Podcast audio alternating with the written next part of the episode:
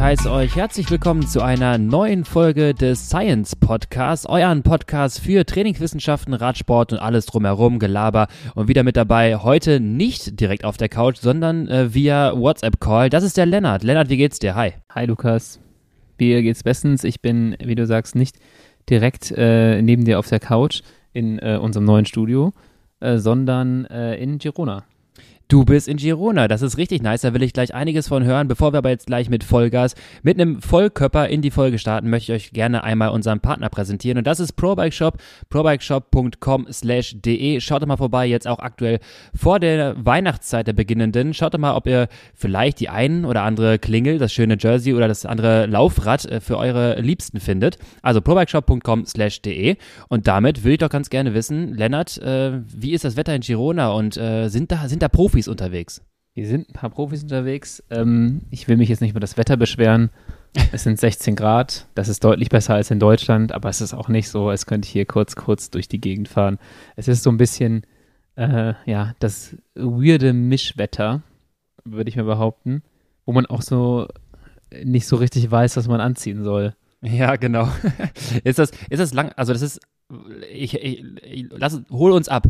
Ist das ähm, Unterhemd und ein gutes Langarm drüber oder ist das ein Unterhemd, vielleicht ein Kurzarm und ein Langarm drüber? Äh, niemals Unterhemd, Kurzarm plus Langarm, würde ich mal behaupten. Das ist so also 2009. Diese Kombination, diese Kombination finde ich eigentlich immer äh, sehr weird. Also ich fahre meistens ähm, ein gutes Unterhemd, einen guten Baselayer äh, und dann ein Kurzarm oder ein Langarm-Trikot. Äh, bei einem Kurzarm-Trikot kann man dann noch mit Armlingen und einer Weste spielen. Das gleiche mit einer Weste halt auch beim Langarm-Trikot. Aber ähm, ich trage eigentlich nie ein Kurzarm-Trikot und ein Langarm-Trikot gleichzeitig, außer beim Rennen, wenn ich vor dem Start irgendwie so ein Langarm-Trikot noch überwerfe. Okay, klar. Ähm, aber jetzt hier ist es so, ich habe ähm, meistens, ich habe mir ein neues äh, im, im Feminium Jersey bestellt. Hast du, hast du wieder Rafa-Klamotten, die du nicht aussprechen kannst, ja? Ja, das ist das Problem. Aber es ist ein geiles Ding. Es hat so ein bisschen so eine Fütterung. Das plus ein kurz, äh, kurzes Unterhemd ist eigentlich richtig gut. Also ein guter Baselayer macht viel aus. Ähm, ich habe heute auch nochmal, ich habe heute so einen Long Longsleeve Merino Baselayer gehabt. Der war auch ganz geil, muss ich sagen. Verglichen mit so einem, ähm, diese Kurzarm Baselayer, die wir vom Team haben, die äh, finde ich dann gar nicht so ideal, sondern habe jetzt einfach nochmal gemerkt, dass so dieses Merino als Stoff äh, die Wärme viel besser ähm, abgibt oder speichert, je nachdem, wie man es braucht. Ich weiß gar nicht, wie das funktionieren kann, ehrlich gesagt, wie dieser Stoff dann weiß, so, ey, jetzt braucht er ein bisschen mehr. Aber ich muss sagen, ich habe heute, in, ähm, bin von der Fahrt wiedergekommen, der Baselay war komplett trocken, mir war aber auch nie kalt. Und das ist halt also wirklich perfekt. Das ist wirklich, das, hast, das ist wirklich Gold wert für die Abfahrten, ne? Ja, genau. Und das, das ist halt heute war mir halt auch null kalt. Dann, ähm, ich denke mal, heute habe ich es gut getroffen.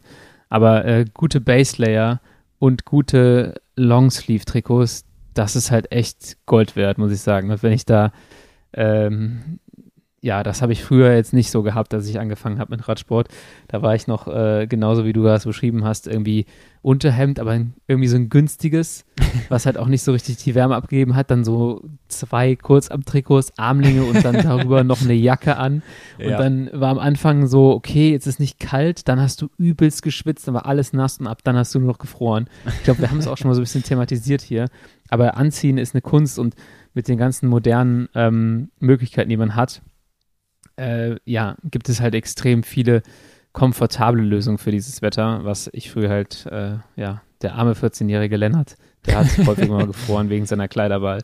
Der dann nass zum Kuchen ankam, dann äh, Trikot, alle, alle, alle Trikot natürlich zwiebelmäßig aufgemacht, damit es irgendwie so ein bisschen abtrocknet, dann losgefahren und merkst erstmal, okay, die nächsten fünf Kilometer wird die Hölle. Ähm, ja, also. Ja, das ist ein wichtiger Punkt wenn du in Girona bist. Weil wenn du in Girona bist, trinkst du am Ende meistens einen Kaffee und willst ein Stück Kuchen. Wenn du allerdings dich falsch angezogen hast, dein Baselayer ist nass, du setzt dich hin, weißt du genau, du wirst frieren. Das heißt, allein das ist schon der Anreiz, sich richtig anzuziehen, damit man sich danach noch den Kuchen gönnen kann, ohne sich den Arsch abzufrieren. Also du verdienst dir quasi den Kuchen mit dem richtigen Anziehen. Genau. Nicht mit dem, mit, nicht mit dem Fahren, sondern mit dem richtigen Anziehen. Okay, verstehe. Ähm, ja, also ihr habt gehört, Leute, gutes Baselayer, schönes Langarm-Trikot oben drüber, vielleicht optional manchmal noch eine Windjacke, ziemlicher äh, Joker, wenn es mal dann äh, überraschend kalt wird. Ähm, das war's zur heutigen Folge, unser Service zum Anziehen. ähm, wir hoffen, euch hat's gefallen. Nee, aber da hast du wirklich recht. Äh, ich habe dann auch viel zu häufig, ich weiß auch noch, wir haben teilweise, genau, wie du schon sagtest, mit zwei äh, Kurzarmtrikots gearbeitet und dann so komische Winterjacken, die, die waren schon dicht, aber irgendwie war das alles nicht warm. Und dann wirst du halt auch, wenn du das, äh, wenn du dann durch die Gegend fährst und es ist alles nass, dann glaube ich, holst du dir halt echt auch die, die ganzen Krankheiten, so wie jetzt gerade ähm, die meisten Leute krank sind, habe ich das Gefühl, in meinem Team. Ähm, hier in Girona ein Glück nicht, aber so zu Hause habe ich jetzt gehört, dass äh, ganz viele sich eine fette Erkältung eingefangen haben. Vielleicht auch hat, vielleicht hat das mit dem 11.11. .11. noch zu tun, aber jetzt gerade geht es dann so die kleine Epidemie um und ähm, ja, da, da, muss man auch beim Fahren ganz stark darauf aufpassen, dass man sich da nicht zu kalt anzieht. Ähm, ja, ja, definitiv. Ich meine, nicht irgendwie ja, definitiv. Ich meine, ähm, du hast gerade schon gesagt, also tendenziell geht hier in Köln sowieso eine Krankheitswelle nach dem 11.11. .11. durch. Das ist, ist, seit Jahren schon Corona-unabhängig, dass dann eine kleine Epidemie ja. durch das Zentrum der Stadt läuft. Äh, Karnevalitis. Es ist, glaube ich, auch, also viele in meinem Umfeld sind auch danach krank geworden, aber auch einfach weil du dir halt eine Erkältung geholt hast, ähm, draußen im Kalten rumrennst und einfach zu viele Menschen da irgendwie äh, ja, siehst ähm, und wenn das dann kombinierst mit vielleicht irgendwie erhöhtem Trainingsvolumen, weil dann nochmal das Wetter ja ganz gut war, dann hast du halt den sogenannten ja. Open-Window-Effekt äh, auch wirklich dein Immunsystem angreifen lassen. Kannst du den Open-Window-Effekt äh, genauer erklären? Ähm, ja, es ist, es beschreibt quasi einfach ein, ähm, ja, ein, ein, nennen wir es mal, multifaktorieller Einfluss von verschiedenen Parametern, die dein Immunsystem einfach, äh, ja, sagen wir einfach offen halten oder tendenziell nicht stark genug machen für potenzielle Erreger. Das ist jetzt erstmal nicht schlimm, das ist ganz normal. Ähm, Ausdauersport sorgt dafür oder generell Sport sorgt dafür, dass deine dein Immunsystem etwas angenockt ist. Ähm, du belastest dich stark, gerade bei einem Wettkampf oder jetzt auch bei langen Ausfahrten, wo du dich teilst, und das ist ein ganz wichtiger Parameter, ähm, vielleicht auch grau fährst, also Glykogen entleerst, Kohlenhydratspeicher leer fährst, ist das dann noch viel schlimmer, als einfach in der Kälte zu fahren, sondern dieses Graufahren sollte wirklich vermieden werden. Ähm, dann ist der Körper. Esst, Leute. Esst. Genau, er esst mehr im, im, im, im Training. Ähm, wenn, wenn das halt noch kombiniert wird mit kalten Temperaturen oder erhöhter, erhöhten Kontakt vielleicht, ähm, dann hast du einfach eine gewisse ähm, erhöhte, äh, ja, Ange Angegriffenheit deines Immunsystems. Das ist nicht weiter schlimm. Dein Körper reagiert da ganz gut drauf. Da werden sogenannte T-Zellen produziert, die dann wiederum dein Immunsystem stärken. Das ist ziemlich nice. Ähm, aber man hat festgestellt, Ausdauersportler haben vermehrt quasi Abwehrsysteme, cool, sind aber auch häufiger von ähm, der Angegriffenheit des Immunsystems betroffen. Also quasi irgendwie so eine Art beides.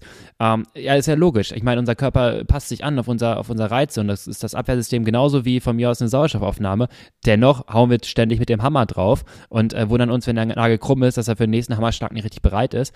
Äh, eine gute, ein guter Schutz übrigens wäre, wenn du ein erhöhtes Trainingsvolumen hast, also oder viel trainiert hast, erstmal besser geworden bist, über die, weg, über die Zeit hinweg, sagen wir mal, eine erhöhte CTL hast und dann das Trainingsvolumen etwas reduzierst, äh, vielleicht noch ein bisschen locker, Hit, also locker, ein bisschen äh, vereinzelt Hit-Training einstreust und deine Speicher vor allem zahlreich äh, voll machst mit Kohlenhydraten, dann hast du quasi einen, sagen wir, relativ erholten Zustand, relativ trainierten Zustand, haust dich akut mhm. nicht so weg und so könnte man sich theoretisch für den 11.11. .11. gut vorbereiten. Also mach mal zwei Ruhetage und dann geh in den 11.11. .11. rein, äh, ist man viel besser aufgestellt. Ah, okay. Das heißt, das äh, könnte sein, äh, so ein Ding sein, was ich früher falsch gemacht habe. So aus, aus dem Training raus einfach mal den 11.11. .11. gefeiert. Äh, genau, nicht aus, dem, nicht, nicht aus dem Training raus saufen. Genau.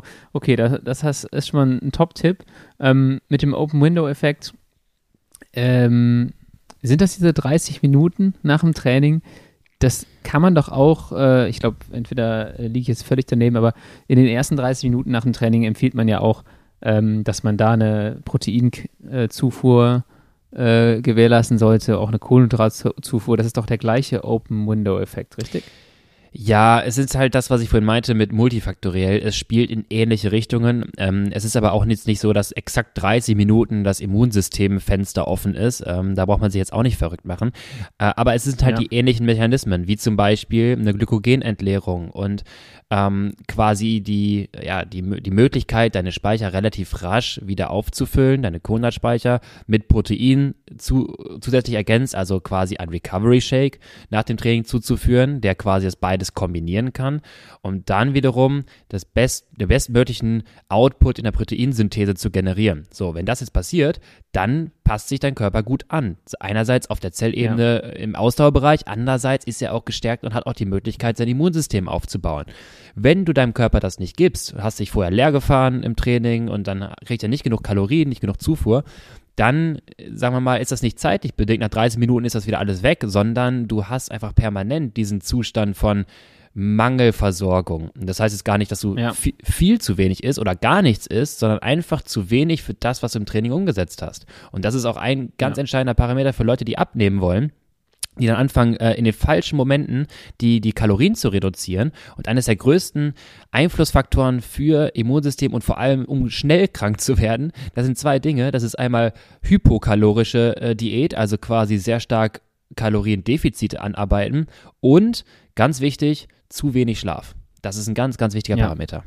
Was auch äh, meistens, äh, wenn du wenn du feierst, ne, zu wenig Schlaf, Richtig. ist auch ein großes Problem. Ich glaube, so diese ganze Krankheitsthematik ähm, ist erstmal jetzt relevant zeitlich und ich glaube für viele Sportlerinnen und Sportler, weil ähm, also ich hatte früher extrem viel damit zu kämpfen, kann daran gelegen haben, dass ich mich zum einen im Training schlecht versorgt habe, äh, was die Kohlenhydrate angeht, zum anderen äh, nicht die beste Kleidung hatte, wie wir eben schon gesagt haben.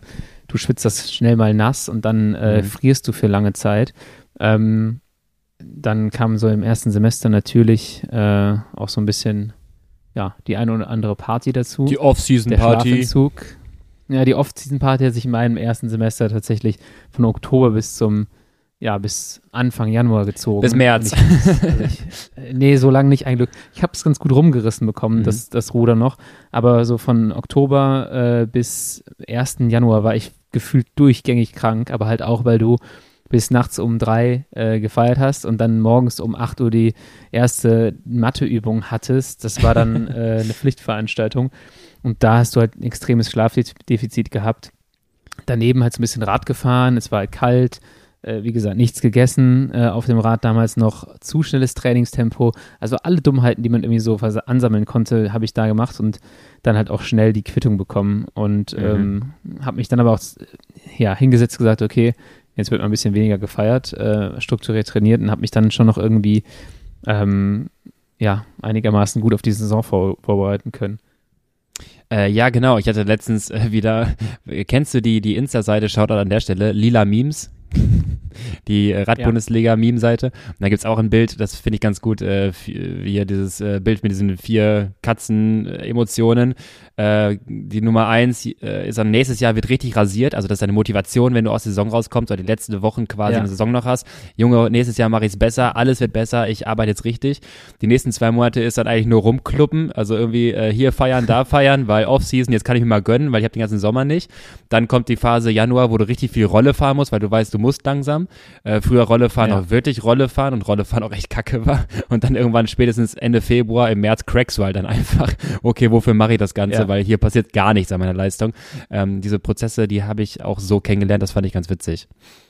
Ja, und dann, äh, wenn du dann zwischendurch noch zwei, dreimal krank bist, dann schießt du dich halt noch mehr in den Zeitdruck rein. Also genau. bei mir war das früher so. Ich war echt, boah, ich war im Winter zwei, dreimal so richtig lange und mies erkältet. Und was ich da, will ich sagen, gelernt habe, ist, locker bleiben. So und bloß ja. nicht zu früh wieder anfangen, weil na, man gewinnt vielleicht einen Trainingstag, wenn es gut läuft, aber man riskiert halt meistens, dass man irgendwie die ganze Sache nochmal fünf, sechs Tage mitschleppt. Und dann hat man eigentlich äh, netto, sage ich mal, viel weniger oder viel mehr verloren, als man gewonnen hat durch den einen Tag. Und ähm, macht lang genug Pause, äh, testet das vielleicht auch nochmal locker auf der Rolle für eine halbe Stunde, schaut auf den Puls, wie verhält sich der Puls, ähm, wie fühlt sich der Körper danach an? Ich denke mal, man ist abends danach schon ermüdet, wenn man auch nur locker gefahren ist. Man merkt, dass da noch was ist, aber gebt euch Zeit, euch von der Krankheit zu erholen und schaut, dass ihr äh, nicht sofort irgendwie nach zwei Tagen wieder auf der Karre sitzt. Genau, und gerade jetzt in den letzten Monaten, Jahren haben wir auch kennengelernt mit äh, Corona, äh, in, oder inwiefern es wirklich auch gefährlich sein kann, zu früh in das Training einzusteigen. Und das ist jetzt nicht nur bei einer Corona-Erkrankung, das kann auch bei ganz normaler äh, Erkältung oder sogar Grippeviren der Fall sein. Also gebt euch wirklich die Zeit, wenn ich höre, dass teilweise Leute nach zwei, drei Tagen genesen, Corona, auch wenn sie nicht viel hatten, wieder auf dem Rad sitzen und dann äh, anfangen, ja, jetzt kann ich ja in zwei Tagen auch wieder Hit fahren boah, da wäre ich ja. jetzt von, von meiner Seite und jetzt nochmals den Appell an alle gerichtet, die sich da irgendwo wiederfinden. Äh, wir haben es uns schon ein paar Mal gesagt. Seid euch dessen sicher, ihr müsst keine Angst davor haben, aber checkt es vielleicht lieber mit einem Sportkardiologen auf jeden Fall ab äh, und versucht wirklich, wirklich locker ranzugehen und nehmt, gebt euch selber auch noch ein paar Tage mehr Zeit, bis ihr wirklich mit dem Training startet, denn äh, myokardiale Infekte, das wollt ihr gar nicht. Also keine Herzmuskelentzündung, sonst was. Da ist drei, vier Tage, sogar drei, vier Wochen ist nichts im Verhältnis zu dem, was euch erwartet, wenn ihr wirklich eine, äh, ja, eine Folgeerkrankung aus einer zu früh beginnenden Trainingsphase nach einer Corona-Erkrankung oder auch andere Erkrankungen hattet. Also da nochmal der Appell an alle, macht da wirklich, wirklich easy. Ja, definitiv. Und ähm, ja, vor allem versucht die Sachen zu vermeiden im Training, die euch eventuell krank machen könnten. Ich meine, eigentlich, das Training ist nicht das Problem. Durch das Training öffnet man nur die Tür. Äh, die Seuche holt man sich woanders, würde ich mal behaupten, wenn man Richtig. Karneval feiert. Äh, alle, die nicht in Köln wohnen, sind damit schon mal halb safe. Äh, oder safe das das schwappt rüber, keine Sorge. Das schwappt auch rüber, genau. Aber äh, versucht die Basics richtig zu machen und äh, vor allem auch genug zu essen, ähm, weil ich merke halt auch immer, so richtig kaltschweißig werde ich nur, wenn ich halt den Hungerast rutsche. Und äh, ich habe jetzt nochmal hier, eigentlich hatte ich den Zugang schon länger, es ist jetzt hier ein kleiner Exkurs zu einer Software, zu Sentiero. Äh, ich weiß gar nicht, hast du auch einen Zugang, Lukas? Ja, es ist fantastisch. Du also ich, eingegeben? Ja, ja, es ist fantastisch insofern, dass man mal wirklich vor Augen bekommt, ähm, was man dann doch verbraucht hat im Training. Das ist schon sehr, sehr interessant. Genau, das, darauf wollte ich hinaus, weil ähm, man, wir predigen hier schon lange, ähm, esst was, esst was im Training, äh, esst 40 bis 60 Gramm pro Stunde. Ähm, und mit Sentiero habe ich jetzt ich habe es irgendwie zwei Monate mal nicht genutzt und jetzt mal wieder reingeschaut und dachte mir so, ey, krass, cool. Jetzt kann ich hier echt nochmal schön sehen, äh, im Training heute 161 Gramm Kohlenhydrate ähm, verbraucht, zwei Flaschen Slow Carb getrunken, ähm, mit wahrscheinlich nur 40 bis 50 Gramm. Ähm, das war's. Äh, mhm. Ich habe mir schon, ich habe schon gewusst während des Trainings, eigentlich hätte ich noch ein Porridge Bar oder ein Gel äh, zu mir nehmen sollen, aber jetzt habe ich halt auch mal ausgerechnet bekommen, bei, bei 161 Gramm, bei 80 zugeführt sind es 80 wahrscheinlich knapp Defizit. Ähm, geht schon klar. Ähm, geht auch klar, weil ich morgen Ruhetag mache, aber geht halt nicht klar, wenn ich äh, morgen und übermorgen das gleiche nochmal in die Richtung machen würde, weil dann ziehst ja. du dir die Speicher langsam leer. Und ich habe auch hier gemerkt, die ersten Tage, ähm, dass ich einfach so ein bisschen zu wenig gegessen habe. Mhm. Äh, ich habe zwar versucht, regelmäßig zu essen, aber die Portionen äh, waren zu klein. Ähm, und habe dann schon gemerkt, dass ich mal wieder so eine Mahlzeit brauche, um die Kohlenhydratspeicher richtig voll zu kriegen, weil ich bin relativ regelmäßig gefahren. Ähm, und äh, habe dann aber immer so ein kleines bisschen gemerkt gegen Ende der Fahrt, so, mh, mm, ja, so langsam wird es ein bisschen kritischer, obwohl ich gut gegessen hatte in den, in den Fahrten. Und das ist halt immer so, dass man kann nie so richtig sehen, wo der Ausgangszustand ist. Das finde ich so ein bisschen nervig. Eigentlich hätte ich gerne so äh, so ein Batteriezeichen, wie die Kohlenhydratspeicher gefüllt sind. Da, da kommen wir in Zukunft vielleicht noch hin. Aber du hast gerade ähm, wichtig angesprochen. Ähm, natürlich ist es auch vor allem, wenn du halt äh, dann erhöhtes Volumen trainierst, sei es jetzt im Trainingslager wie bei dir, äh, dann sagen wir mal erhöhte äh, High-Volume-Phasen. Äh, für jeder, der jetzt auch im Frühjahr sich irgendwie orientiert Richtung Malle, Lanzarote, Girona, was, was auch immer. Ähm, Ihr, ihr fangt ja an, auch dann auf dem Rad mehr Kalorien umzusetzen. Dann ist es ja der Moment, wo man eigentlich ja weiß, okay, ich müsste mehr auf dem Rad zuführen, aber wir wissen ja selber auch, also so eine, so eine Currywurst Pommes Mayo haust jetzt auch nicht auf dem Bike oder eine Pizza rein. Ja. Ähm, da sorgt man halt irgendwie mit Riegel, eine Banane, vielleicht nochmal einen Milchreisriegel, äh, selbstgemachten oder halt dann die, die Slow- und Power Cup Flaschen. Ähm, das heißt, man, man isst ja, also man verbraucht über den Tag mehr und man skippt ja auch meistens irgendwie das richtige Mittagessen, also eine größere Mahlzeit. Genau, ja. Und das in Kombination ist dann meist gefährlich, weil du halt einfach automatisch in so eine Hyperkalorie, äh, hyperkalorischen Zustand rutscht, den du jetzt nicht direkt merkst, versuchst dann abends das Ganze abzupuffern, aber dann schaffst du es ja auch nicht mal eben 3000 Kalorien äh, zu Abend zu essen. Ähm, dürfen die Leute gerne ja. schreiben, was sie dann rein, sich reindonnern, äh, würde mich mal interessieren. Ähm, und Butter. das ist so 3000 Kalorien Butter. Einfach nur Butter geschluckt. Ähm, und das ist auch mal so, das war eigentlich so ein bisschen die Geschichte meiner Trainingslager in, in den KT-Zeiten. Ich habe dann irgendwie angefangen, klar, auf dem Rad haben wir alles wenig gegessen. Dann habe ich angefangen, abends es reinzustopfen wie ein Berserker, habe dann aber auch nicht mehr so viel reingekriegt. Ähm, und dann hat es relativ schnell irgendwie, ja, bin ich hops gegangen und bin wirklich in zwei Trainingslager aufeinanderfolgend, ähm, nach drei Tagen sogar schon, oder vier Tagen, bin ich dann echt krank geworden. Und ähm, Dafür kann ich auch nochmal empfehlen, äh, das ist das, was gerade du sagtest, extra Mahlzeit mit Kohlendrahtzufuhr. Ja, und das vor allem in Kombination, jetzt kommt's, dafür ist auch da, ein Ruhetag. Auf zellulärer Ebene, also Kontraktion, könnt ihr theoretisch zwei Wochen durchfahren. Also theoretisch ist es irgendwo da. Wenn ihr Ja. genug Mi Mineralstoffe und sowas zuführt, wird die Kontraktion jetzt nicht mehr aufhören, wenn ihr die Kohlenhydrate zuführt oder rein bekämet. Theoretisch.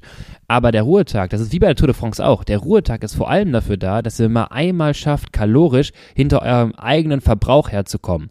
Also Ja. Ganz wichtig, nutzt diesen auch, den Ruhetag als solchen. Also fangt nicht an, beim Ruhetag an- weniger zu essen oder so ein Blödsinn. Ja, definitiv. Das ist immer das, was die meisten Leute sagen. Ich, ich esse heute nicht so viel. Ich habe ja Ruhetag.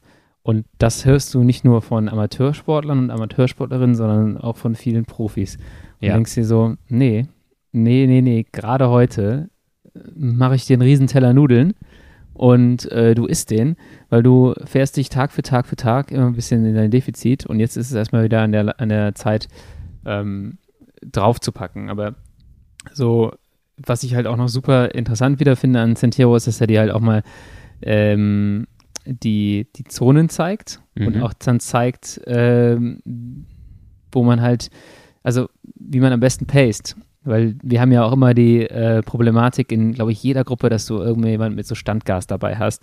Und dem kannst du dann schön an dieser Grafik mal zeigen. Ähm, kannst das ja, kannst du da eingeben, was für, ähm, was für Parameter du hast, also VO2 Max, VLA Max und Gewicht und kriegst dann halt deine, deine Kurven ausgespuckt. Dann kannst du halt einfach mal ge- hingehen und gucken so, okay, ich verbrauche bei 200 Watt eigentlich genau das gleiche wie bei 150 Watt an Fetten, nur anhand von an die Kohlenhydrate lege ich halt viel, viel mehr auf den Tisch. Und vor allem in so einem Trainingslager ist das, ist das halt super, super, dass da kommt eins zum anderen. Und ähm, ich finde das immer gut, wenn das grafisch nochmal dargestellt ist und super interessant mal zu sehen, was kostet mich eigentlich so ein 10-Minuten-Intervall, äh, ja, G2. Bin ich jetzt vor zwei Tagen gefahren, war auch nicht so richtig G2, muss ich zugeben. Äh, ja. Habe ich natürlich wieder meine eigene körperliche Leistungsfähigkeit überschätzt, aber so 10 Minuten, ähm, ja, vielleicht doch G2, also 10 Minuten 2,45. Ja. Kosten mich dann allein schon mal 23 Gramm Kohlenhydrate. ist einfach ein Riegel weg. Genau, ja, das ist ein halber Riegel, das ist ein halber Porridge Bar von MON. Ähm, aber 23 Gramm ist viel. So, Ja. das sind 10 Minuten, dann machst du drei Intervalle davon. Und wenn du dann nicht, nicht genug isst, dann merkst du halt hinten raus schon so, uh, okay, und jetzt kriegst du es halt noch mit so ein paar Zahlen ähm, belegt.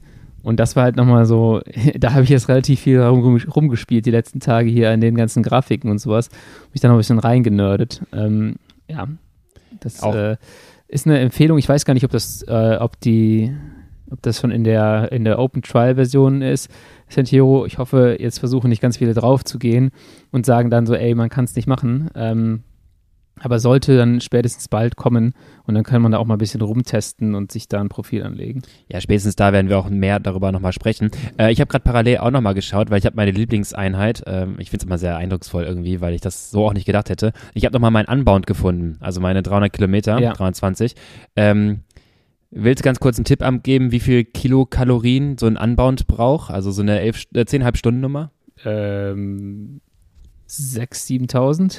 Ja, ein bisschen mehr sogar noch, aber fast 9000 sind es 9000 Kilokalorien in 10,5 Stunden äh, waren dann in Summe, das ist, so, das ist so nice, in Summe waren das zwischen, das so ganz genau kannst du nicht sagen, deswegen gibt es eine Range, zwischen 1383 und 1528 Gramm Kohlenhydrate, anderthalb Kilo Kohlenhydrate Ja. einfach wegverarbeitet, wegverstoffwechselt. Ich habe zwischen, ich habe ungefähr 350 Gramm Fett verbraucht, also so viel nochmal zum Abnehmen, ne, zehn, also Stunden. Das ist sehr eindrucksvoll. Das ist, das ist wirklich, so wirst du schlank in zwölf Wochen.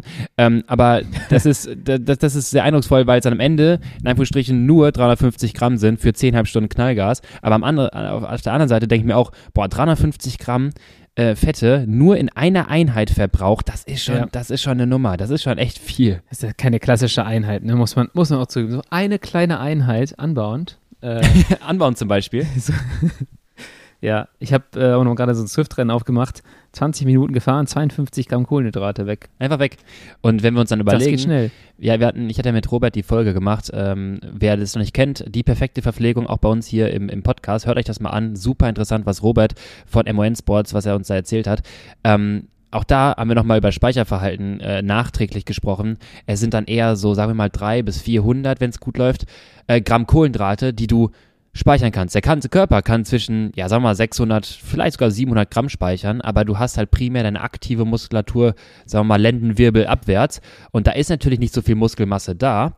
Äh, ja. Gerade bei mir gerade nicht. Äh, und dann siehst du halt, da, da, da fehlt es natürlich an Speicherkapazitäten. Dann hast du halt 300, 400 Gramm, mit denen du in dein Training gehen kannst, wenn du theoretisch maximal gefüllte Speicher hast. Auch immer fragwürdig. Sagen wir mal 300 Gramm, machst du eine 4-5 Stunden Einheit, hast dich zu schlecht verpflegt, dann gehst du abends aus der Einheit vielleicht noch mit 100 Gramm Rest. Und wenn du jetzt nicht gut zuführst, dann nimmst du dieses, ja. diesen, diesen halben Speicher vielleicht am nächsten Tag, dann hast du noch 200 Gramm, nimmst du dann mit ins nächste Training und wunderst dich, warum nach drei Stunden auf einmal der Motor aus ist. Ja, genau. Und das ist sowas, was, wo du auch ein Gefühl für entwickeln musst, äh, zu wissen und das Bewusstsein zu haben, wie voll könnten meine Speicher sein, wie viele, wie groß waren meine Mahlzeiten, habe ich irgendeine Mahlzeit geskippt, weil du hast es gerade gesagt, du bist oft auf dem Rad und du skippst halt eine wichtige Mahlzeit, die normalerweise, ich würde mal schätzen, zwischen 600 und 800 Kalorien hat. Ähm, ja, mehr Die fällt mehr. dann halt erstmal aus, ja, genau, eine der großen Mahlzeiten und ähm, das ist, muss sich jeder so ein bisschen ins Bewusstsein rufen. Das ist bei mir auch erst seit zwei, drei Jahren der Fall, dass ich halt mir so ein bisschen Gedanken mache. Ähm, und danach kann man auch natürlich so ein bisschen seine Abfahrtszeiten wählen. Also wenn ich jetzt zum Beispiel hier irgendwie morgens um acht frühstücke und dann noch zwei, drei Stunden E-Mails mache und dann losfahre, muss mir auch bewusst sein, da sind auch schon wieder drei Stunden vergangen zwischen meiner letzten Mahlzeit und meinem, meiner Abfahrt. Ähm, entweder ich esse vorher noch was, ich esse noch mal ein Porridge Bar vor der Fahrt oder ich fange halt sofort an zu pflegen, auch in der ersten Stunde, weil ich einfach weiß, hey, ne, da muss jetzt langsam mal wieder was rein. Ja, so habe ich mal damals meine Freundin äh, grau gefahren. Das tut mir bis heute leid. Ähm, die kurze äh, Anekdote kann ich kurz erzählen. Ähm, genau das war nämlich das Problem, dass wir das nicht ganz beachtet haben. Sie wollte unbedingt einmal äh, den Putsch fahren auf Mallorca. So, wir waren aber in Alcudia. Ja. Dann meinte ich halt, gut, dann lass uns doch mit dem Auto irgendwie dahin fahren. Wir hatten einen Mietwagen. Dann fahren wir den, den eine schöne Runde. So, yeah, Putsch irgendwie wieder zurück äh, über Tankstelle und dann haben wir halt den Putsch gefahren. Nee, das können wir nicht machen. Die und die auf Strava, die sind das auch gefahren komplett. Na gut, das heißt von Alcudia rüber, runter nach Soyer, ne, weißt du, musst erstmal über den, über den Soyer drüber, dann den Putsch und hinten zurück. So, äh, ist schon eine Nummer. Dann war das doch der fünfte Tag in Folge, weil sie hatte vorher viel schon trainiert, aber sie war ganz gut drauf. Okay. Ja. Dann haben wir gefrühstückt, es war irgendwas, wir sind, sagen wir mal, eine Stunde später los als eigentlich geplant. Das heißt, statt 10 Uhr sind wir um du musst 11 Uhr los. Was am Rad machen oder so. Genau, irgendwas ist dann wieder am Rad. Wir sind um 11 Uhr dann los. Dann fahren wir los und auf einmal habe ich nach ein paar Kilometern Platten. Was ein bisschen problematisch war, weil ich was Spezielleres brauchte. Ich führe das jetzt gar nicht weiter aus. Wir mussten zu einem Radladen. Dann haben wir, habe ich dann noch den Platten behoben, alles gut. Dann meinte ich so, hm, wird jetzt auch ein bisschen spät. Das war aber unser letzter Tag oder letzte Chance, das zu machen. Das Wetter war auch perfekt. Ja gut, okay. Dann sagte sie, ja, nee, wir fahren auf jeden Fall weiter, wir machen das jetzt. Alles klar. Und es war mittlerweile schon 12.15 Uhr und wir sind gerade aus Alculia raus. Ah, rechne mal nach. Also ja. ja, das wird auch hinten raus dunkel, kann ich dir sagen, auch im Frühjahr. Sind wir dann runtergefahren Richtung Soyer, da habe ich wirklich noch gesagt, ähm, wir müssen kurz vorm Soyer, am letzten, im letzten Ort, da halten wir nochmal an und wir holen uns ein Bocadillo, dass wir irgendwas nochmal zuführen, füllen die Flaschen nochmal auf, das ja. ist ganz wichtig. Soyer war okay, gar kein Problem. Putsch, für jemand, der es noch nie gefahren ist, da hat sie ein bisschen leiden müssen, das kann ich schon mal so weit verraten, aber sie hat es geschafft. Also große, großer Applaus an der Stelle. Sie hat sich da hochgequält bis ganz zum Ende. Ähm, ja. Wir sind oben angekommen, sie schon komplett fertig. So, und dann kommt die größte Lüge, die du dir irgendwie ausdenken kannst in deiner Beziehung, wenn du deine Freundin zum ersten Mal beim Putsch gebracht hast und dann irgendwie wieder nach Kalkulia muss. Jetzt ist die ja auf, sagen wir mal, 900 oder 1000 Meter. Das ist ja schon mal relativ, also 1000 ist nicht, aber ein bisschen drunter, ne? Das ist ja schon mal relativ hoch. Und du weißt, Alcuda ja. liegt irgendwo unten im Tal am, am, am Hafen. Klingt ja erst einmal, ja, jetzt geht's noch bergab. Jetzt erklär deiner Freundin mal irgendwie, dass sie motivational dranbleiben soll, obwohl sie komplett schon gecrackt ist, wenn es jetzt noch 17 Mal in einen Gegenanstieg geht. Jeder, der vom Putsch nach Alcudia gefahren ist, sollte das kennen. Ähm, du fährst in die Abfahrt, wieder Gegenanstieg, wieder Abfahrt, wieder Gegenanstieg. Und dann kommt irgendwann natürlich irgendwann die Frage, wie weit ist es denn noch? Oder wie viele Anstiege kommen denn noch? Ja. Und dann musst du lügen. Lennart, du musst einfach lügen. Du, du darfst, du darfst doch nicht die Wahrheit sagen. Was willst du da sagen? Es kommen doch nur noch zwölf Gegenanstiege. Das kann, kannst du nicht bringen. Und dann musst du dann sowas ausdenken wie, ja, du Schatz, also jetzt, wenn du den, den hier da vorne machst, dann geht's rechts um die Ecke und dann haben wir den, ne, da ist noch einen halben Kilometer, dann haben wir das und dann geht das runter und dann kommen noch so drei, vier andere Anstiege und dann, dann hinter dem letzten Hügel kommen noch mal so zwei, drei und dann rollt das quasi bergab oh, das war, also da stand einiges auf der Kippe an dem Stimme Tag. Aber wir haben es ja, geschafft. Das, das Schlimme ist ja auch, wie grauer du wirst, desto mehr wirken irgendwelche Anstiege wie Anstiege. So, wenn ich die Panzerstraße oder am Flughafen äh, äh, zu Ende fahre und ich bin grau, der letzte Kilometer Flughafen äh, Köln-Bonn, da ist ja die, die lange Gerade, dann wirkt die auf einmal so, als würde es da hochgehen. Und ich glaube, da geht es auch ein bisschen hoch. An anderen Tagen hast du das Gefühl, es rollt einfach, es ist flach. Äh, das heißt, die werden auch noch viel sensibler, diese Leute, für äh, Steigungsänderungen. Und dann hast du richtig, dann hast du richtig Stress äh, mhm. In der Geschichte. Ähm, hat, glaube ich, jeder schon mal erlebt, äh, sich so grau zu fahren und äh, dass man vielleicht auch mal lügen musste, was, äh, was die weitere Streckenführung angeht. Ähm, Absolut. Ich bin froh, dass ich mich in den, in den Zustand schon lange nicht mehr reingefahren habe.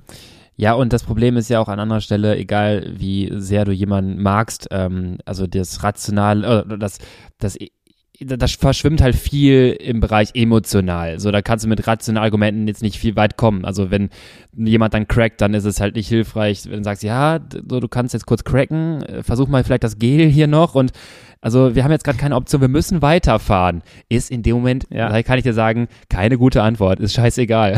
Aber am Ende ja, weiß der oder diejenige natürlich auch immer, richtig, jetzt hier in sich einen Graben zu legen, wäre jetzt auch nicht die Lösung des Problems. Wir müssen irgendwie gucken, dass wir weiterkommen. Naja, ich glaube, äh, ja, wie gesagt, tiefe Erfahrungen haben wir alle mal gemacht. Man sollte die Sachen vermeiden, man sollte sich ordentlich, äh, man sollte ordentlich trainieren, ähm, damit man nicht so nicht so anfällig ist für solche Geschichten. Ähm, ich versuche jetzt mal das Thema auf äh, das nächste Jahr zu legen, ähm, weil ich glaube, das ist ein, ein, wichtiges Thema jetzt zu dem Zeitpunkt. Ähm, die Ziele für nächstes Jahr. Also wir als, als Team werden natürlich wieder ein paar Crits fahren, aber ich habe mir gedacht, ähm, aktuell ist es ganz gut, nochmal darüber zu sprechen, wie es ähm, im Lizenzsystem ausschaut und dass jetzt eigentlich so der Zeitpunkt ist, wo man die Lizenzen bestellt. Und ich denke mal, dass wir viele Hörerinnen und Hörer haben, die vielleicht auch Bock bekommen haben, mal so ein Crit zu fahren, aber jetzt gerade nicht so wissen, wie sie es machen sollen. Wir haben mal eine Folge dazu gemacht im Juli, ähm, aber ich wollte es noch ein bisschen auffrischen, weil äh, ja, jetzt der Zeit, sich einen Verein zu suchen, für alle Leute, die das äh, jetzt vielleicht vorhaben, im nächsten Jahr ein paar Crits zu fahren, die können sich unter äh, rad-net.de mal äh, anschauen, welche Vereine es in der Umgebung gibt, um eine Lizenz zu lösen. Ähm, weil das sozusagen der, äh, die Basis dafür ist, dass man im nächsten Jahr Rennen fahren kann. Definitiv, genau. Jetzt ist gerade die, wir haben es jetzt auch schon mehrmals in den letzten Podcast-Folgen, äh, den letzten, aber wir haben es ja schon ein paar Mal angesprochen. Ähm, Leute, sucht euch die Möglichkeiten eines Vereins, auch wenn ihr es vielleicht nicht unbedingt sagt, ja, ich weiß nicht genau, ob ich so kompetitiv unterwegs sein möchte. Ihr ermöglicht euch mit eigentlich einem relativ schmalen Beitrag ähm, einfach im Jahr hinweg Radrennen fahren zu können und nicht jedes dieser Radrennen, falls er ja der ein oder andere ein paar Sorgen hat, ist dann wirklich ein Kilometer oder noch weniger Rundkurs und hat dann irgendwie sechs Kurven äh, involviert, sondern es gibt auch die größeren Rennen, wo man mal so ein bisschen mit reinschnuppern kann.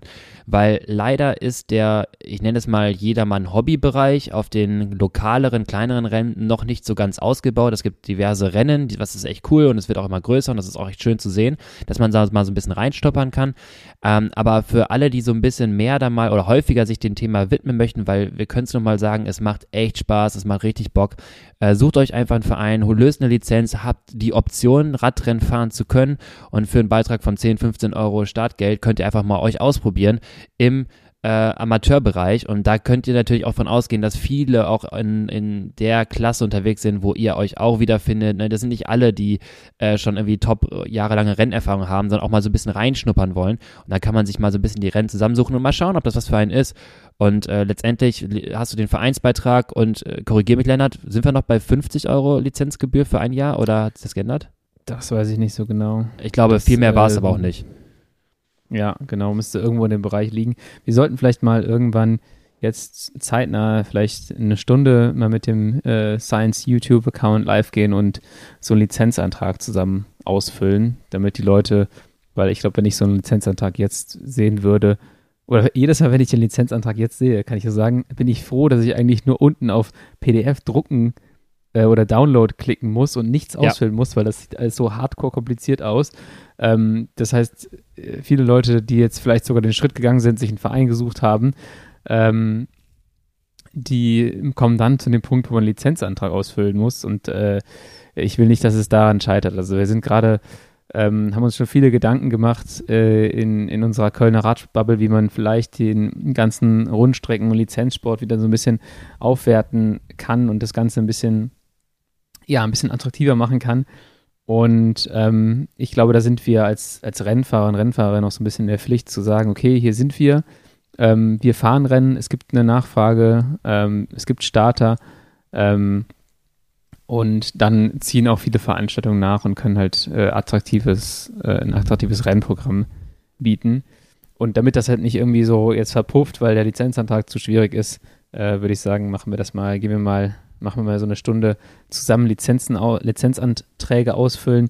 Wer noch einen Verein braucht, kann man auf Radnet, gibt es eine Liste an Vereinen oder so ein, ja, wieder so ein Index. Ähm, in Köln natürlich sehr zu empfehlen, die Scuderia Südstadt.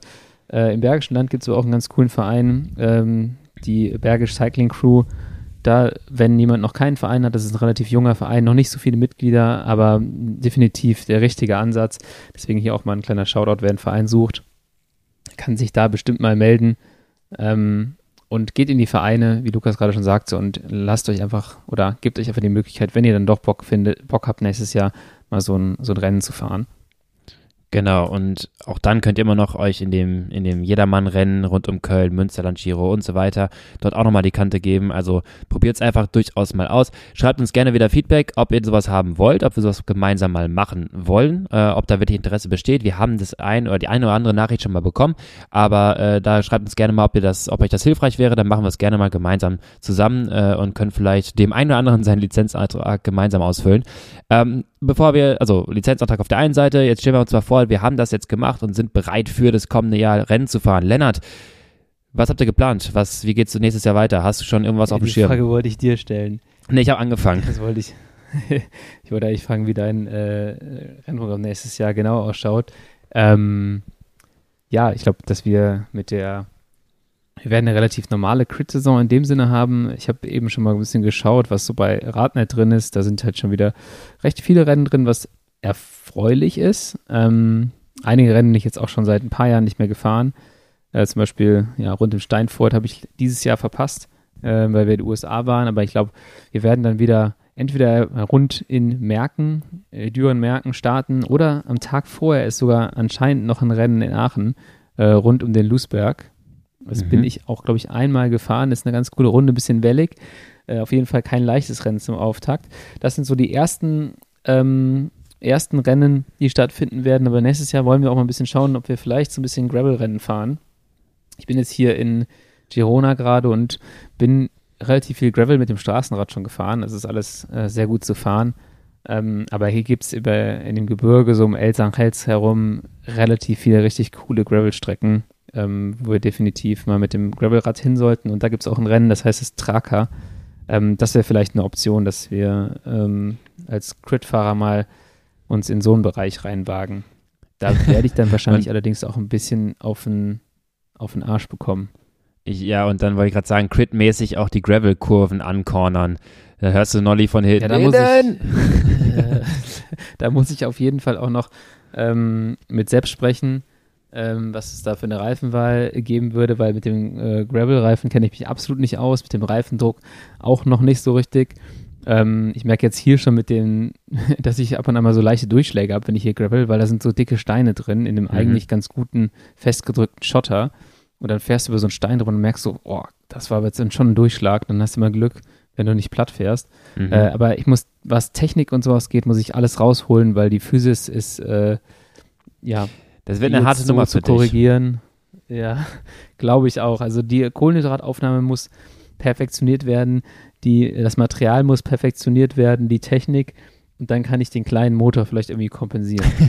Freut mich aber, dass äh, wir so ein bisschen dich auch ins Gravel-Fieber holen konnten. Äh, ich jetzt auch mit meiner ersten Gravel-Saison oder vermehrte Gravel-Rennen in der Saison ja. auch kennengelernt habe, wie cool das ist. Ähm, Thema Reifen wollte ich gerade noch was sagen. Du hast es ja schon selbst angesprochen. Äh, ich bin jetzt auch dieses Jahr den G1 RS von Schwalbe gefahren. Der hat äh, kurze Geschichte dazu. Der hat ja, wenn jemand den kennt, der ist auf der Geraden, auf der Fläche quasi äh, relativ schnell in der Mitte. Äh, der hat so, ja, wie so kleine Lamellen.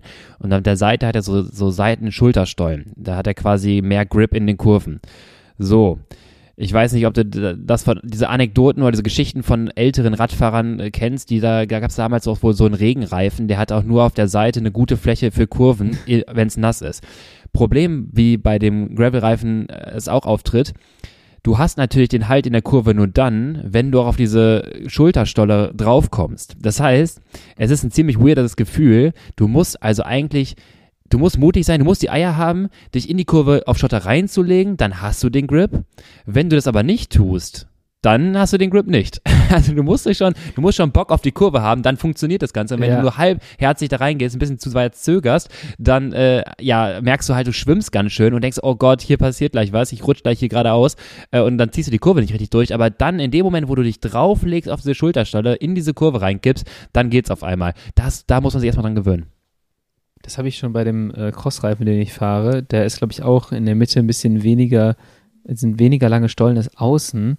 Und dann ist es halt echt komisch. Und ich habe, ne, im Cross-Bereich fühle ich mich auch noch nicht so richtig wohl. Und ich denke mir so, hm, müsste ich mich jetzt noch mehr in die Kurve legen? Ja.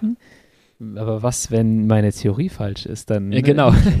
Ich fahre doch jetzt schon geradeaus. Ich lege mich doch jetzt nicht noch weiter in die Kurve. Ja, ich bin mal gespannt, was das gibt. Ähm, es wird auf jeden Fall cool sein, so ein bisschen das Rennprogramm mal aufzulockern. Wir haben auch noch ganz coole Pläne für unser eigenes Crit. Da sind wir gerade in der, in der Mache. Wir würden gern versuchen, dann so eine kleine Serie draus zu machen, vielleicht auch mit internationaler Beteiligung. Mal gucken, wie viele Freunde aus den USA wir hier rüber locken können. Ähm, vielleicht kommen mal die Jungs äh, von Miami Blazers oder Legion of LA vorbei.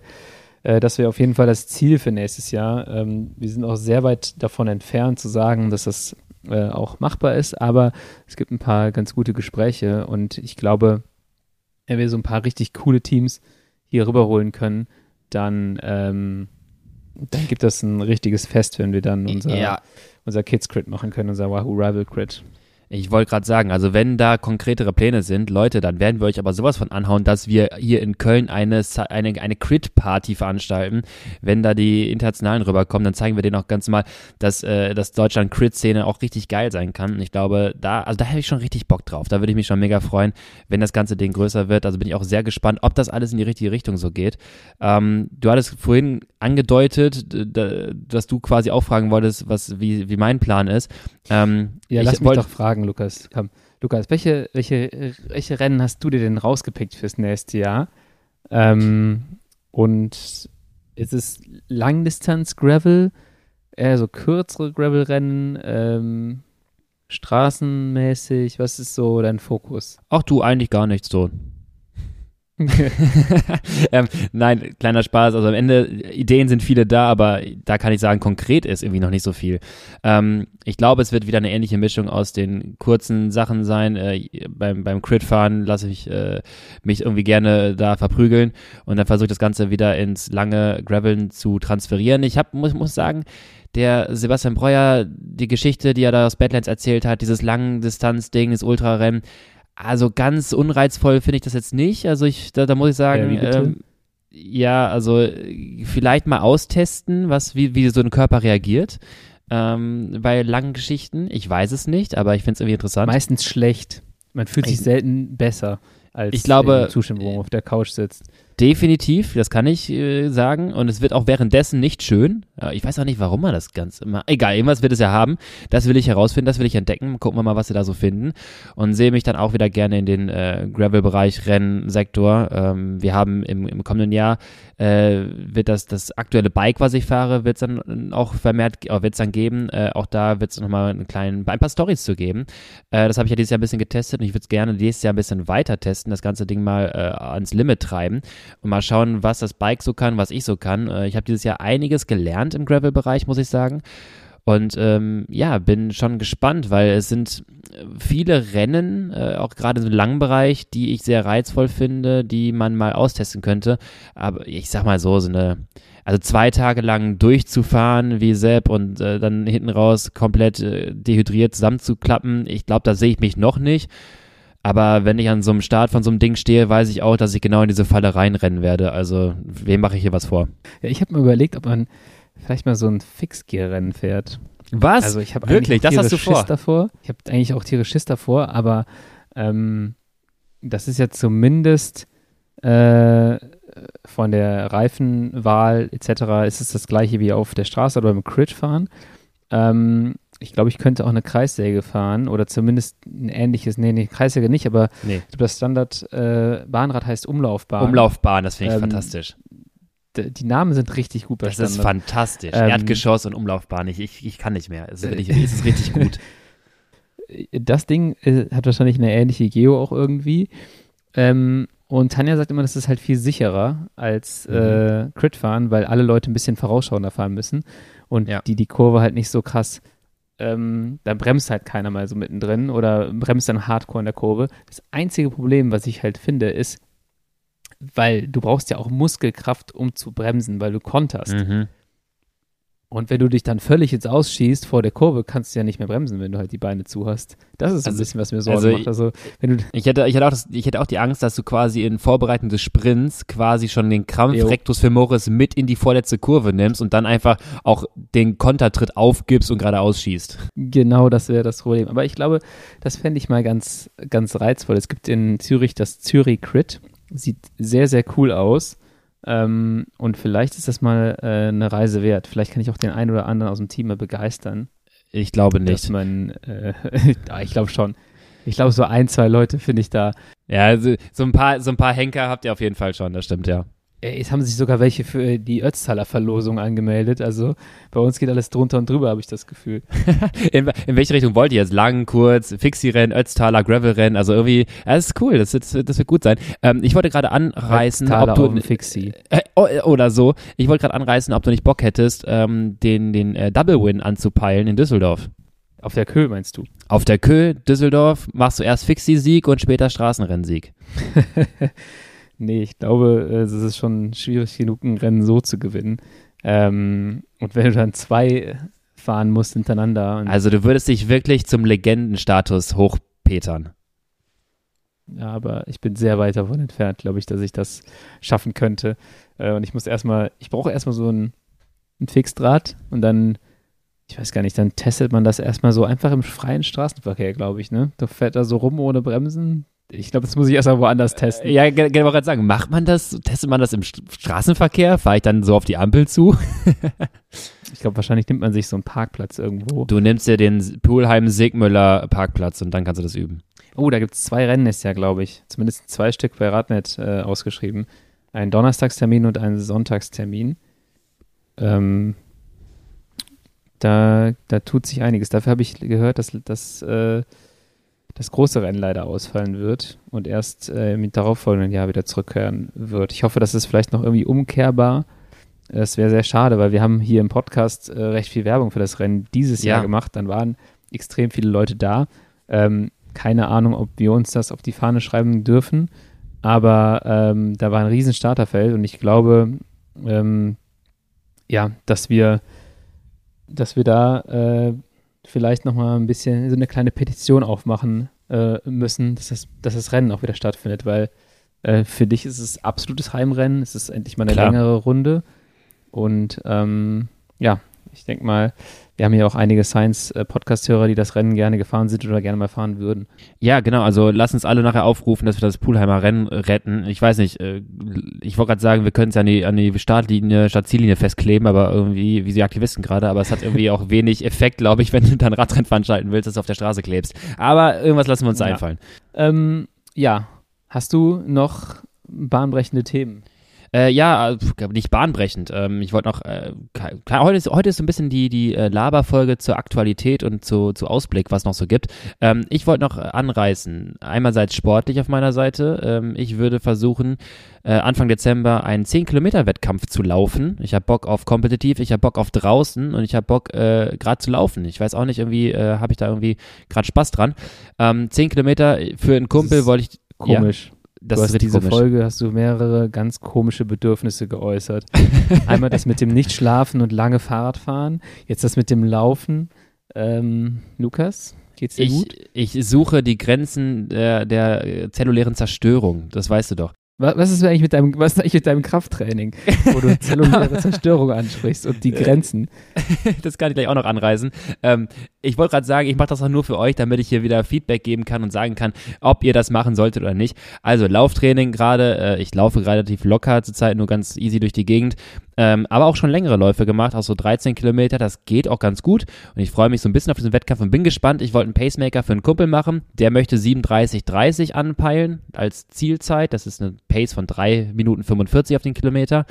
Ähm, ich hatte mal in der Vergangenheit, glaube ich, 35, 20 oder sowas geschafft. Also ich habe das schon mal gesehen, aber zurzeit fühle ich mich gar nicht danach. Ich habe letztens einen Kilometer ausprobiert in 3,45 und dachte mir, ja, moin, safe schaffe ich das nicht 10 Kilometer aufeinander folgend. 3,45 ist auch krass Das schnell. ist, ja, das, da hast du schon einen Schritt, also in 16 km/h ziemlich genau. Dann hast du schon einen guten Schritt drauf. Ähm, und ja, ich, ich habe ihm gesagt, ich laufe mit ihm mit, ich mache ihn den Pacemaker. Entweder ich halte zwei Kilometer oder sieben durch. Also das sehen wir dann. Ähm, aber ich muss sagen, die Kombination, jetzt kommt's mit Krafttraining, äh, das ist eigentlich gar nicht so schlecht, weil du dadurch vor allem, was du die, die, die große Kunst ist es, die VO2 Max, den Motor aus dem Radfahren beim Laufen mit transferieren zu können. Also du hast den Motor, ja, und dann musst du schauen, dass dein Laufschritt nicht total uneffizient ist. Und was sich groß ändert beim Laufen ist, dass deine Kontraktion, deine Muskelkontraktion findet primär auf 0,3 Sekunden statt. Also wirklich nur diesen Bruchteil einer Sekunde, wo du halt diesen Schritt machst. Der Rest ist ja Flugzeit. Und es geht Ja. darum, möglichst viel von der Energie, die du quasi erzeugt hast, in Fortbewegungsgeschwindigkeit mit transferieren zu können. Weil der große Nachteil von Radfahrern ist, die haben alle zu viele Motor, also zu viel zu großen Motor, ähm, riesen VZ Max, das ist ganz cool, deswegen laufen viele Radfahrer auch viel zu schnell äh, und kriegen dann Ultramuskelkater. Ja. Aber sie laufen meist auch ziemlich uneffizient, weil sie es nicht gewohnt sind, diesen Impact, diese Kraft aufzubringen, äh, in quasi diese ganzen Energie, die ihr erzeugt, in 0,3 Sekunden abfedern zu können, dann weiterzulaufen. Und wir sind Ja. gewohnt, einfach permanent Energie zu erzeugen in der Kreisbewegung der, der Pedalumdrehung. Und ähm, das ist ein Riesenunterschied. Und theoretisch ist eine gute, ein gutes Lauftraining in Vorbereitung ist sogar wirklich Rad-Hit-Intervalle und dann halt äh, Krafttraining drauf zu bringen. Und das ist so ein bisschen meine Idee. Aber nachdem ich mich äh, gestern, vorgestern, ich weiß gar nicht, im Krafttraining mittelmäßig belastet habe und heute den naja, nicht den Muskelkater des Todes, aber schon mich etwas, also sagen wir mal, wirklich 40 Jahre älter fühle, bezweifle ich gerade noch so ein bisschen die, den Erfolg der ganzen Strategie hier gerade. Ja, vielleicht hat das ja langfristig Erfolg. Ich habe auf jeden Fall gemerkt, dass, ähm, dass mein Laufstil unter Belastung gar nicht gut funktioniert. Immer wenn ich beim Crossrennen vom Rad abspringe und dann da so renne mit dem Rad irgendwie neben mir her, denke ich mir so, Junge, Junge, Junge, dieser Laufstil, das, das kann sich echt kein Mensch angucken. Das sieht wahrscheinlich auch richtig Panne aus. Mhm. Und äh, also unter Belastung laufen. Ich kenne das eigentlich nur aus meiner Zeit früher au- aus dem Fußball, wenn du dann so in der Ja. 85. Minute schon mal so einen Sprint läufst und dir dabei selber die ganze Zeit irgendwie die Wade trittst wie so ein Trottel, weil, weil du die Kontrolle verlierst. Ähm, aber so war das beim Crossrennen auch immer. Da bin ich dann, immer wenn ich rennen musste, dachte ich so, boah, Junge, du bist auch schon mal schöner gelaufen. Ja, vor allem, wenn du halt muskulär dich so wegknockst, ist das Schöne. Das ist auch die große Kunst beim Triathlon. Äh, die Radbelastung sorgt ja auch dafür, dass die Muskelkontraktion später beim Laufen jetzt auch nicht so ganz geil ist, ähm, dass man so ein bisschen auf rohen Eiern läuft. Und das ist ja auch ein riesen Performance-Parameter für Triathlon, dass du quasi das auch, äh, diese, diese Transition hinbekommst, nachher auch deine Laufökonomie auszuspielen. Ähm, ganz kurz dazu, weil ich gerade Hard Facts hätte, habe ich dir schon mal erzählt, als ich bei äh, damals mal meine Laufökonomie, also meine Sauerstoffaufnahme für eine Geschwindigkeit mit einem Läufer verglichen hatte. Habe ich das mal erzählt? Nee, hier nicht. Okay, dann, dann mache ich das mal eben ganz kurz. Ähm, nur als Orientierung, weil es ganz interessant ist, weil ich diese 16 km/h Stufe auch gelaufen bin. Also Laufband, unterschiedliche Geschwindigkeiten und wir messen dabei Sauerstoffaufnahme. Wir reden ja auch ganz gerne mal von der Ökonomie und beim Laufen ist das viel, viel entscheidender. Und dann kannst du dir anschauen, wie viel Sauerstoff verbrauchst du jetzt für eine gewisse Geschwindigkeit. Je mehr das ist, desto schlechter theoretisch, weil das ist ja ganz nett, dass du eine hohe VO2 Max Ja. und eine ganz gute theoretische Schwelle hättest. Wenn du äh, beim Vollgas geben beim Auto nicht mal in den vierten Gang schaltest, sondern nur im dritten bleibst, dann brauchst du auch nicht wundern, wenn du, äh, ja, dein Verbrauch relativ groß ist. Und dann habe ich Ja. mir das angeschaut und dachte mir so, ja, hm, sieht ja ganz okay aus. Vielleicht ist die Sauerstoffaufnahme relativ gut so. Vielleicht ist das relativ ökonomisch. Ich hatte zu der Zeit auch eine richtig hohe VO2 Max. Ich glaube 74, auch beim Laufen, äh, was für mich ziemlich nice war. Ähm, hab Ja. aber bei 16 km/h auch irgendwie schon so, ich glaube, es waren äh, ziemlich genau 70, Sau äh, 70 Milliliter pro Minute pro Kilogramm, die ich verbraucht hatte, die ich brauchte für diese Geschwindigkeit. Und da habe ich mir unseren Kollegen Läufer angeschaut, der auch denselben Test gelaufen ist. Ungelogen, 14 Milliliter weniger Sauerstoff bei gleicher Geschwindigkeit. Permanent. Das ist krass, ja. Wahnsinn, was das für einen Effekt hat, oder? Der läuft eine 56er VO2 hat der, also eine 56 Milliliter Aufnahme und ich habe dagegen 70. Dann ist es ja schön und gut, dass ich sehr hohe VO2 Max habe, aber diesen Motor, den verbrauche ich ja auch komplett, um überhaupt irgendwie vorwärts zu kommen. Und da siehst du einfach, wie Ja. viel Potenzial darin steckt. Wir reden ungefähr davon, ein Milliliter ne, an, an, an jetzt Ökonomie. Ein Milliliter Sauerstoffaufnahme, das sind ungefähr 5 bis 6 Watt. Jetzt rechne doch mal hoch, was 14 Ja. Milliliter in Energie theoretisch wären, wenn du die jetzt nicht so verschwenden würdest. Und da habe ich auch gedacht, ja, Ja. das ist der Parameter. Mein Problem ist nicht äh, die Sauerstoffaufnahme oder die Schwelle oder so, sondern das Ganze auch in Geschwindigkeit zu bringen. Du kannst halt einfach nicht laufen. Das, sagt ist ja das Ding. Es, äh, genau, äh, genau. Ich, also ich konnte laufen, ich konnte auch weit laufen. Ich bin im Randentest auch weitergelaufen als, ja, da habe ich mich ein bisschen gefreut, als so mancher äh, von mir bekannter Profi-Triathlet, war ich im Randentest eine Stufe weiter und dachte mir so, hä, schon ziemlich nice, weil Lukas ja wieder Laktat produzieren kann. Das habe ich schon gefeiert, aber das sieht, äh, sagte auch ein Kumpel von mir, der auch Triathlet ist, der guckte sich das an und meinte, ey, keine Ahnung, wie du so vorwärts kommst, das sieht alles richtig schwerfällig aus. Das ist so richtiges Geacker und so fühlt sich das auch an. Aber wenn du diesen Motor hast, in den Zeitpunkt, äh, diesen Motor hattest, dann kannst du das halt auch investieren, aber es ist halt nicht effizient. Ich frage mich gerade, wie denn so ein Langdistanz-Triathlon aussehen würde, wenn du äh, Laufen und Radfahren tauschen würdest.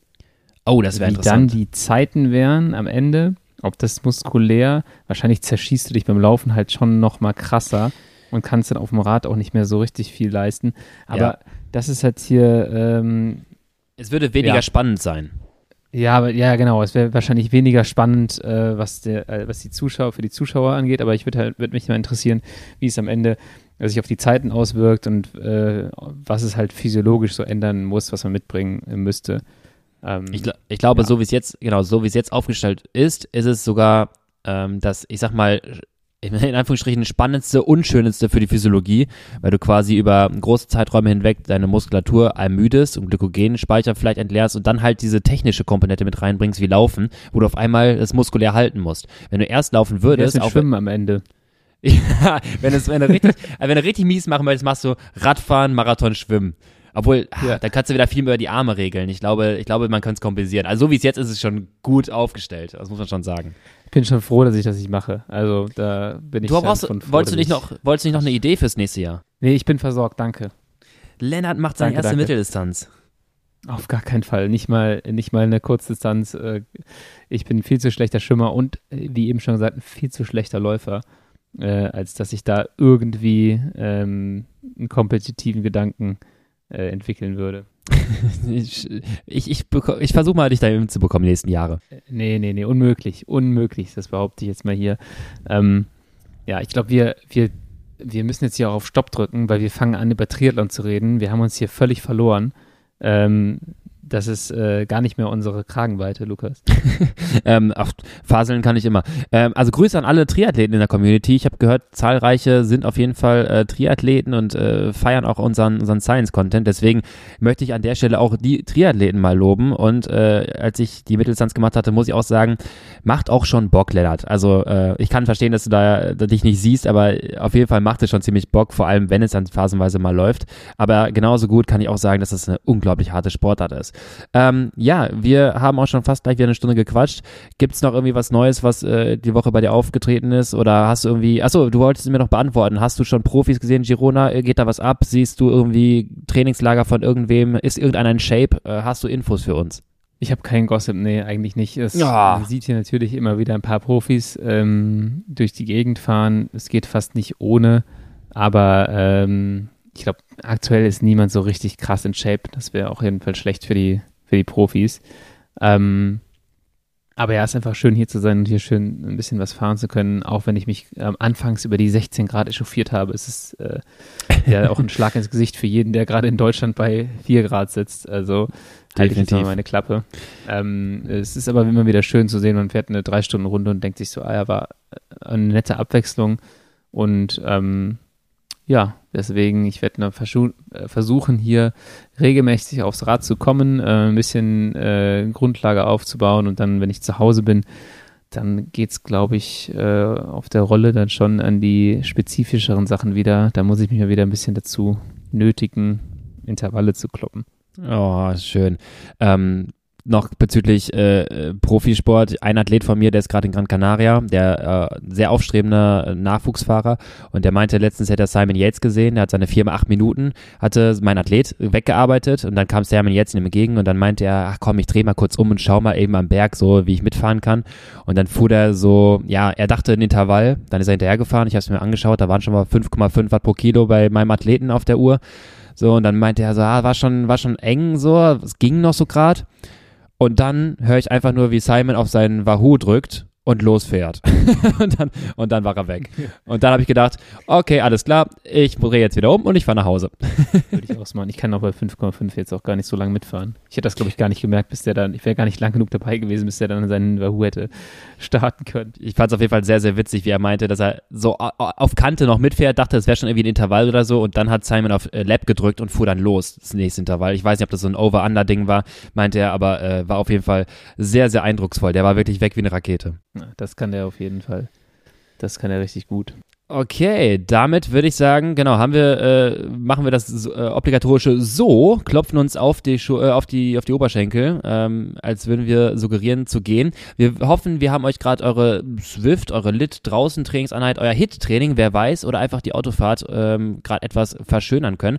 Äh, freut uns, dass ihr dabei gewesen seid. Wie immer, checkt doch einmal bitte äh, den YouTube-Kanal Science CC ab und äh, schaut auch gerne bei Instagram vorbei. Podcast natürlich auch gerne abonnieren, immer damit ihr die aktuellsten Folgen bekommt. Und dann wisst ihr auch mal Bescheid, wenn es was Neues gibt. Demnächst gibt es nochmal Videos zu neuen Online-Trainingsplänen. Äh, da kann ich schon mal announcen. Da gibt es äh, demnächst was Neues. Wir haben es etwas umfangreicher aufgestellt. Die Base-Pläne gibt es in neuerer Version mit unterschiedlichen Zeitkapazitäten, unterschiedlichen Leistungslevel. Da habe ich mir was richtig Schönes für euch ausgedacht. Da gibt es auf jeden Fall mehr Quellstoff in Zukunft.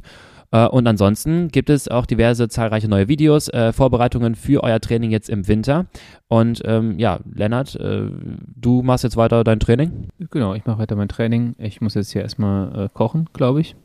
Äh, Kohlenhydratspeicher auffüllen. Sehr gut. Und ähm, dann würde ich sagen, hören wir uns nächste Woche wieder.